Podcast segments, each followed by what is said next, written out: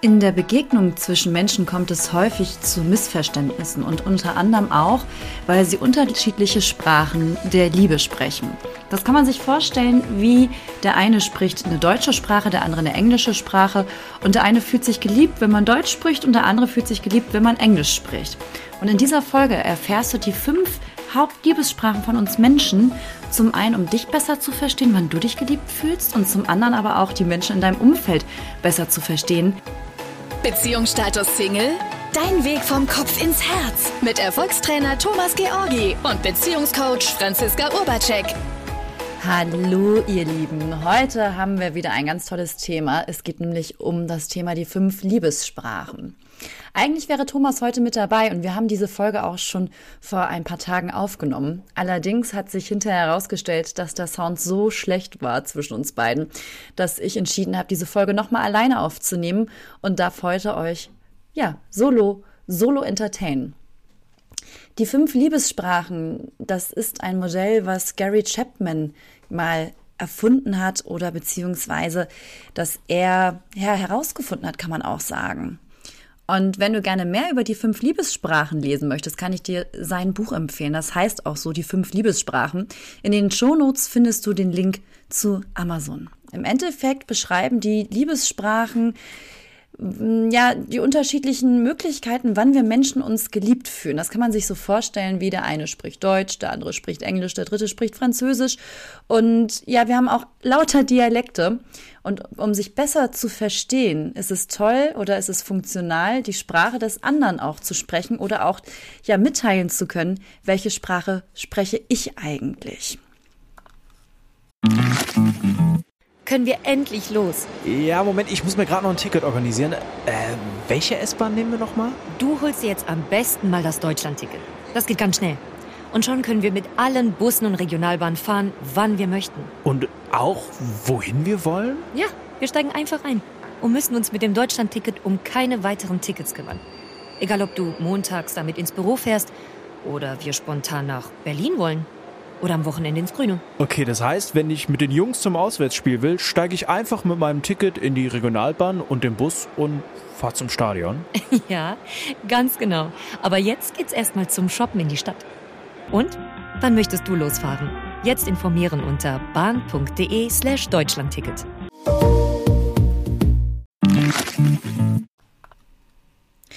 Fangen wir gleich an mit der ersten Liebessprache. Die erste Liebessprache ist die Sprache nach Lob und Anerkennung. Also Menschen, die diese Sprache sehr ausgeprägt sprechen oder ja selber ein großes Bedürfnis haben, oder sich dann geliebt fühlen, wenn sie Lob und Anerkennung bekommen, erkennt man häufig, weil sie selber auch oft Freundlichkeiten, Gesten, Gefälligkeiten verteilen. Also den, die sind eher darauf bedacht, Menschen auch dabei zu erwischen, wenn sie etwas gut gemacht haben. Und vielleicht fällt es dir jetzt auf, ich gehöre auch so zu dieser Kategorie. Ich würde behaupten, dass die Sprache von Lob und Anerkennung bei mir mit am ausgeprägtesten ist. Und früher war es sogar so, dass es eher dysfunktional war. Da hatte ich so eine Sucht auch nach Anerkennung. Da habe ich mein ganzes Verhalten darauf ausgerichtet, von außen anerkannt und gemocht oder geliebt zu werden. Das war noch so die Zeit, wo ich mich selber noch nicht so angenommen habe, wie ich bin. Das ist ganz wichtig, dass man das unterscheidet, dass du nicht Anerkennung und Lob haben möchtest aus dem Mangel heraus, sondern dass das quasi wie eine Art Bonus ist dass das einfach nochmal so wie die Sahne auf, auf dem Eis, dass du ein Geschenk obendrauf bekommst. Und ich merke das jedes Mal, wenn jemand mich lobt oder anerkennt, dass ich mich irgendwie auch zu dem bisschen näher hingezogen fühle, rein menschlicher Natur und aber auch im partnerschaftlichen Aspekt. Ein Beispiel ist uns zum Beispiel, als Thomas und ich das aufgenommen haben, die Folge eingefallen. Und zwar hat Thomas irgendwann mal zu mir gesagt, dass er sagt, hey Franzi, so wie du diese Intros gestaltest innerhalb dieser Podcast, das gefällt mir wahnsinnig gut. Es macht es so leicht, in so eine Folge einzusteigen.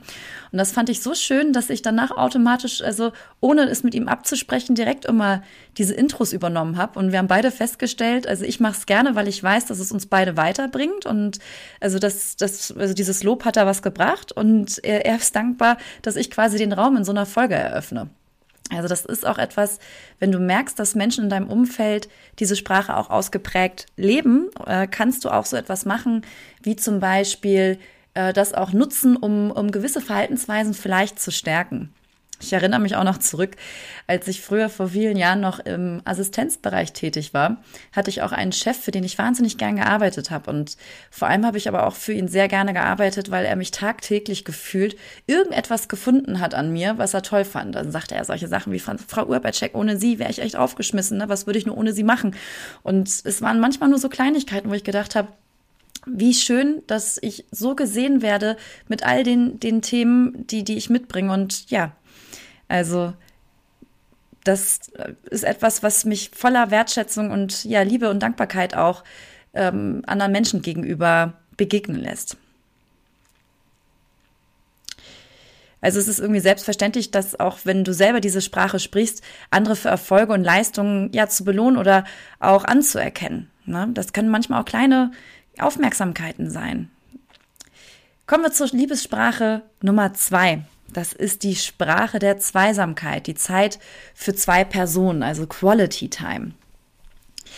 Menschen, denen diese Sprache sehr wichtig ist, kannst du daran erkennen, wenn es mal wenn es mal rumgenörgelt wird, wenn das Handy in der Hand ist. Oh, jetzt hast du das Handy schon wieder in der Hand, ne? Weil, weil so ein Handy ist ein absoluter Indikator für einen Störfaktor, weil diese Menschen, die wollen einfach so gerne exklusive Aufmerksamkeit von einem haben. Also wirklich präsente Zeit zu zweit. Also das kann sowas sein wie ein gemeinsames Abendessen, tiefgründige Gespräche, körperliche Zuwendung, so gemeinsame Rituale. Ne? Also das das bringt, bringen Menschen mit dieser Sprache zum Ausdruck. Und wenn jetzt jemand zum Beispiel diese Sprache hat, will der auch immer wieder gerne Zeit mit einem verbringen. Da geht es manchmal gar nicht darum, diese Zeit mit allen möglichen zu füllen, sondern einfach nur Zeit zu zweit miteinander. Man kann das übersetzen mit uneingeschränkter Aufmerksamkeit. Diese Menschen bereicherst du, kannst du dir vorstellen, indem du dir einfach Zeit nimmst oder auch mal was initiierst, was irgendwie eine gewisse Quality hat, sei es, dass du ein Abendessen initiierst und so weiter und so fort. Die dritte Liebessprache ist die Sprache der Zärtlichkeiten.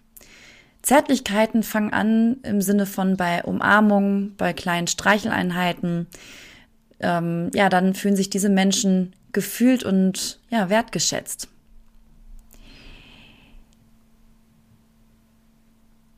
Für sie reicht so ein, so ein Wort, ich liebe dich nicht aus. Das braucht auch den körperlichen Aspekt, dass man das spürt auf körperlicher Ebene, dass, ja, dass ich die andere Person liebe. Und es gibt tausend Wege, um, um diese Liebe auf körperlicher äh, Ebene oder auf Zärtlichkeiten mitzuteilen. Das ist manchmal so eine zärtliche Geste über die Schulter. Das sind kleine Berührungen, mal ein Kuss unterwegs. Also das ist etwas, damit kannst du Menschen, die diese Liebessprache ausgeprägt leben, echt eine Freude machen. Was übrigens total hilfreich auch ist, wenn du in Partnerschaft bist zum Beispiel, dich auch mal mit deinem Partner darüber auszutauschen, hey, wann fühlst du dich eigentlich mehr geliebt? Ne, über die Sprache kriegt ihr einiges raus, weil ich habe zum Beispiel auch im Coaching ein Paar, da ist es so, dass das für sie Quality Time die wichtigste Liebessprache ist und für ihn Anerkennung. So, und äh, jetzt ist es so, dass sie immer wieder um, um Quality Time quasi gebeten hat er ähm, aber ganz viel gearbeitet hat, weil Erfolg für ihn ein Ausdruck davon ist, dass er Anerkennung bekommt und deswegen viel arbeiten war. Und beide wollten im Endeffekt dahinter dasselbe, nämlich sich einfach nur geliebt fühlen. Und also ähm, ja, sie wollen sich ja auch. Und manchmal führen aber trotzdem Konflikte, auch in Bezug auf die Liebessprachen, äh, dazu, dass man ja sich nicht mal richtig versteht. Und nicht verstehen bedeutet ja irgendwie, man spricht unterschiedliche Sprachen. Die vierte Liebessprache ist die Sprache der Geschenke. Da geht es vor allem so um Geschenke, die vom Herzen kommen. Ja, also diese Menschen erkennst du häufig daran, weil sie sich auch wirklich Mühe geben, auch dir ein persönliches Geschenk zu machen. Das muss gar nicht immer nur zum Geburtstag sein. Ich weiß noch, ich war mal mit einer Freundin von mir im Urlaub und das war ein fantastischer Urlaub. Wir hatten eine so schöne Zeit. Und ein paar Tage später nach unserem Urlaub haben wir uns wieder getroffen und dann hatte sie ein Fotoalbum gezaubert und das war so persönlich, dieses Fotoalbum mit ein paar Insidern. Jedes Mal, wenn ich mir dieses angucke, habe ich so, so ein Grinsen im Gesicht und das war sehr, sehr persönlich. Das war auch so, dass sie zum Beispiel auch mal zu einem Geburtstag mir eine Kette geschickt hat, geschenkt hat mit persönlichen Initialen. Also auch wieder so ein Symbol mit dem Geschenk verbunden. Und das macht so ein Geschenk besonders, dass es nicht nur einfach ein Geschenk ist, sondern sich, ja, dass man da irgendwas sich bei gedacht hat. Da geht es weniger um den materiellen Wert, sondern eher so um die Gedanken, um die Überraschung, um die Kreativität, die man sich so hat einfallen lassen. Was auch total schön ist für Menschen, die diese, so diese Sprache ausgeprägt haben, ist, wenn du denen mal vielleicht eine kleine Nachricht hinterlässt zu Hause oder irgendwie am Spiegel mal äh, als Frau so einen Kussmund mit einem Lippenstift. Also so, so kleine Aufmerksamkeiten. Damit kannst du diesen Typen schon unglaublich glücklich machen. Die letzte Liebessprache ist die Sprache der Hilfsbereitschaft. Hilfsbereitschaft, da geht es irgendwie im Grunde darum, dass man dem anderen bereit ist, auch bei alltäglichen Dingen ja den Rücken frei zu halten. Und das kann manchmal nur sein, dass du einfach nur fragst, kann ich dir behilflich sein? Kann ich dir irgendwas Gutes tun? Womit kann ich dich heute erfreuen? Alleine mit diesem Fokus beim anderen kann ich dich irgendwie unterstützen. Fühlt der andere sich schon geliebt? Ob er das im Endeffekt annimmt, ist noch nicht mal relevant, sondern es geht eher darum, dass du immer wieder diese Bereitschaft schon zeigst, dass du für den anderen da wirst. Das heißt irgendwie so, ja, last, äh, entlastend tätig sein. Und da erinnere ich mich auch noch an ein Pärchen, was ich mal kennenlernen durfte. Die kamen aus Österreich und sind selber Multimillionäre. Ja, und Multimillionäre, ähm, jetzt hat es hier gebimmelt. So, Multimillionäre ähm, die, die ein eigenes Resort hatten, Golfresort, die diverseste Angestellte haben und auch die beiden, also er und sie, haben unterschiedliche Liebessprachen gesprochen. Bei ihm war es die Sprache von Lob und Anerkennung. So, wenn du gute, also wenn du große Ergebnisse produzierst, wirst du häufig gesellschaftlich gesehen sehr so leicht anerkannt. Ne? Und er hat wahnsinnig viel Anerkennung bekommen, weil seine Leistung oder das, die Leistung, die sie auch als Team geschaffen haben, einfach viel, viel größer sind als so der Durchschnitt Mensch wahrscheinlich an Ergebnissen produziert. Von daher war er immer erfüllt, was seine Liebessprache angeht. Ihre Liebessprache ist die Liebessprache der Hilfsbereitschaft gewesen oder ist es heute auch noch. Und es war so, dass sie dann die Spülmaschine ausgeräumt hat und er hat es damals nicht verstanden, wieso sie sie ausräumt, weil wir haben doch Angestellte. Und dann wurde sie auch irgendwie ein bisschen zickig oder grantig, dass er ihr nicht geholfen hat. Und nachdem sie dieses Modell kennengelernt haben mit den unterschiedlichen Liebessprachen, war das auf einmal klar für beide, dass es darum ging, diese Hilfsbereitschaft zu zeigen. Und da geht es gar nicht darum, dass man das auch outsourcen kann durch einen Mitarbeiter, dass das oder einen Hausangestellten, dass der das übernehmen kann, sondern im Endeffekt zu zeigen, hey, ich liebe dich, mein Schatz. Und seitdem ist es so, dass er ihr gerne hilft bei der Spülmaschine oder bei anderen Tätigkeiten, weil er einfach weiß, wie wichtig das für sie ist. Ja, und diese Liebessprachen ähm, finde ich total bereichernd, mir das immer wieder zu bewusst zu machen, wann wer welche Liebessprachen spricht. Und wenn du jetzt als Hörer gerne das auch mehr etablieren möchtest in deinem Leben, kannst du mal eins machen, dass du dir einfach mal aufschreibst, so welche Menschen begegnest du am Tag, mit wem verbringst du viel Zeit. Weil diese Liebessprachen, die sind nicht nur auf ja, Paarebene umsetzbar, sondern auch auf freundschaftlicher, auf familiärer Ebene. Selbst bei meinen Hunden merke, also bei den Hunden merke ich das, dass selbst Hunde unterschiedliche Liebessprachen sprechen können. Das ist total interessant.